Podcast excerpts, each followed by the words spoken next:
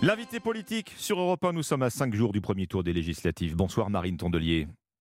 Bonsoir. Candidate de la NUPES, nouvelle union euh, politique euh, populaire, pardon, écologique et sociale dans la 11e circonscription du Pas-de-Calais, co-trésorière nationale d'Europe Écologie Les Verts. On vote donc, euh, je le disais, dimanche prochain pour le premier tour des, des, législatives.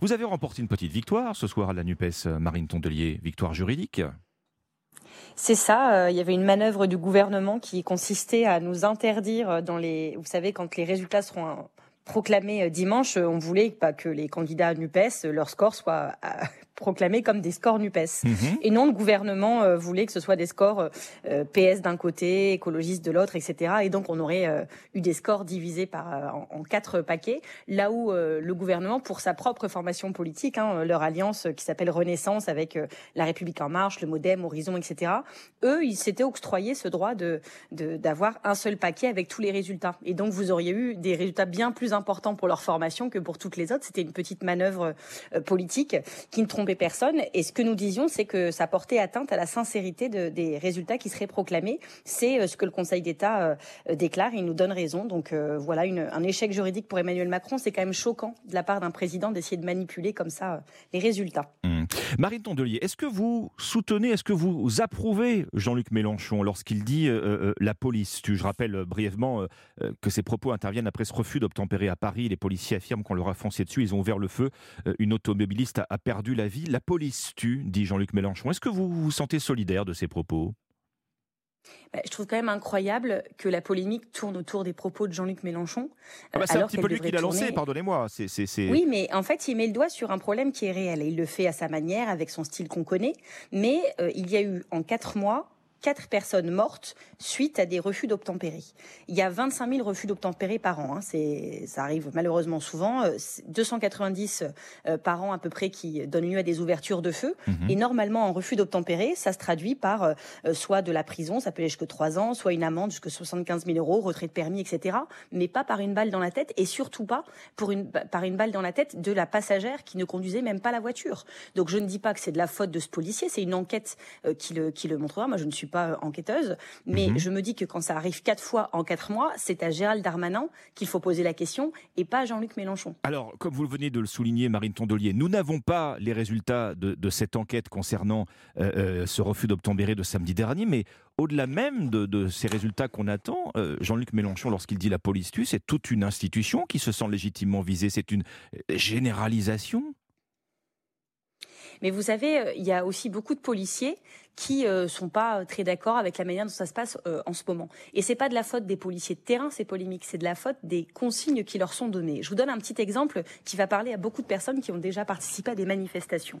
Le gaz lacrymogène, depuis 1993, est interdit d'utilisation dans tous les conflits armés dans le monde. Depuis 1993, c'est une convention qui a été signée à Paris. Comment expliquez-vous qu'en France, contrairement à la plupart des autres pays dans le monde, sauf la Turquie, la Chine, de grandes démocraties, utilisent encore du gaz lacrymo dans des manifestations, non pas sur des militaires comme dans des conflits armés, mais sur des familles, sur des enfants, ou sur, il y a encore quelques jours, des, des juste des gens qui voulaient prendre le train, qui n'ont plus de train, qui essayent de monter dans un bus de substitution. Mmh. Il y a une vraie dérive, par exemple, dans le maintien de l'ordre, il, il, il, y a une doctrine qui ne va pas, on le sait.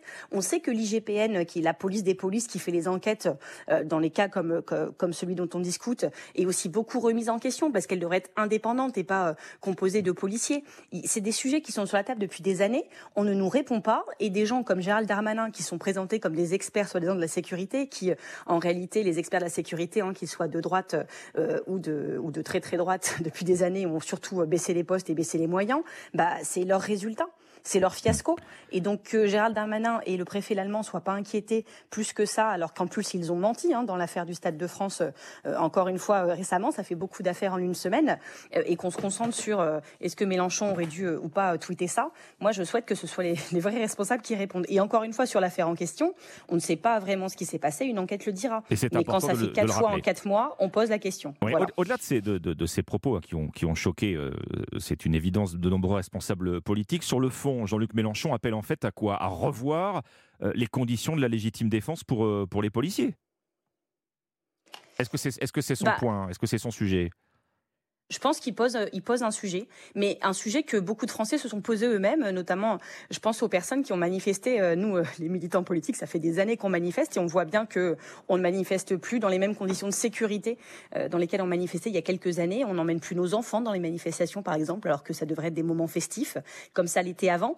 Et c'est pas que de la faute d'abrutis qui viennent semer la zinanie dans les dans les manifestations. C'est aussi parce que la manière dont elles sont encadrées par la police est de plus en plus violente. Et encore une fois, c'est pas les gens qui, qui, assument ce maintien de l'ordre, c'est les consignes qu'on leur donne. Donc oui, il y a une question. Et les, gilets jaunes qui manifestaient pour la première fois ont été effarés, se sont pris cette violence aussi euh, en pleine euh, poire, eux qui arrivaient en colère et ils s'attendaient pas à ça. Donc il y a un sujet là-dessus qu'il faut traiter, et y compris en mettant des gens spécialisés dans le maintien de l'ordre dans ces manifestations. Aujourd'hui, c'est euh, des policiers ou des gendarmes traditionnels qu'on met là, qui n'ont pas demandé forcément ça, qui ne sont pas forcément formés et qui se retrouvent aussi assez démunis. Donc il y a un problème qui met, je pense, aussi mal à l'aise beaucoup de forces de l'ordre. Et moi, je ne suis pas du tout quelqu'un qui suis anti-police, bien au contraire, hein, je peux vous le dire. Vous parlez de manifestation, euh, Marine Tondelier, les personnels soignants étaient aujourd'hui euh, dans la rue, ils se disent euh, physiquement à bout, ils réclament des moyens, des effectifs. Vous avez dans votre programme des mesures de soutien au service public?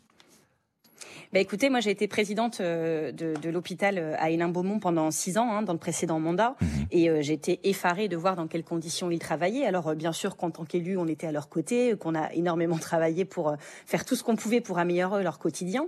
Mais quand vous fermez 100 000 lits en 20 ans, bien sûr il y avait, il y a plus d'ambulatoires, il y a peut-être besoin de moins de lits, mais 100 000 lits fermés en 20 ans, des manques de personnel criants, ça conduit aujourd'hui à faire en sorte que les personnels soignants qu'on a applaudis tous les soirs à 20 heures, dont on a dit qu'on leur devait une reconnaissance éternelle, euh, aujourd'hui ne peuvent pas partir en vacances. À Saint-Brieuc, par exemple, on est en train de, leur proposer des primes de 350 euros pour renoncer euh, à leurs vacances. Je discutais la semaine dernière en porte-à-porte avec une soignante qui, euh, on lui a accordé ces deux semaines de congé. Elle a beaucoup de chance parce qu'elle a des enfants, donc on a dit qu'elle était prioritaire.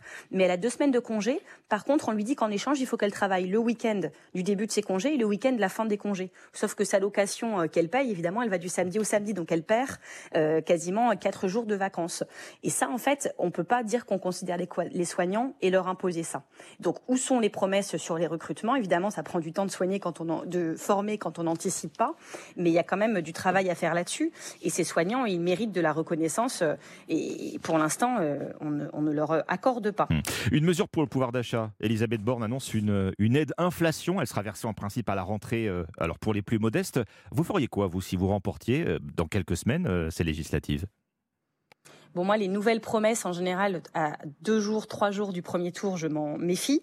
Je préfère écouter euh, celles et ceux qui euh, ont un programme constant en la matière depuis, euh, depuis des mois. Alors justement. Et donc, nous, en l'occurrence en l'occurrence à gauche, euh, évidemment qu'on veut une revalorisation du SMIC à 1500 euros net dès, euh, dès l'été, que ce ne sera pas juste euh, un impact pour le SMIC, mais pour tous les revenus qui sont indexés. On lancera d'ailleurs des grandes négociations de branches pour que tous les salaires en dessous de 4000 euros soient revalorisés. On souhaite également un blocage immédiat des prix sur tous les produits de première nécessité, qu'ils soient alimentaires, le carburant, l'énergie.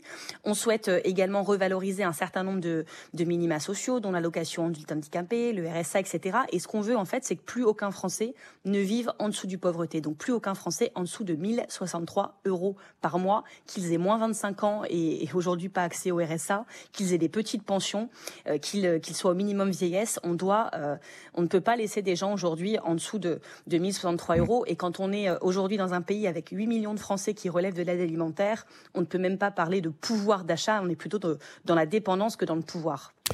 Merci beaucoup, Marine Tondelier, candidate de la nouvelle Union populaire économique euh, et euh, sociale. Écologique. écologique, écologique. n'oubliez pas le E, il me tient très fort à cœur. Écologique. oui, oui, économique aussi, puisqu'on vient, on vient d'en parler, mais absolument, vous avez raison. Merci beaucoup, Marine Tondelier, candidate en effet dans la 11e circonscription du Pas-de-Calais et co-trésorière nationale Europe Écologie Les Verts. On va marquer une petite pause avant de découvrir les unes des quotidiens demain matin et le retour d'Olivier Delacroix. A tout de suite sur Europe 1.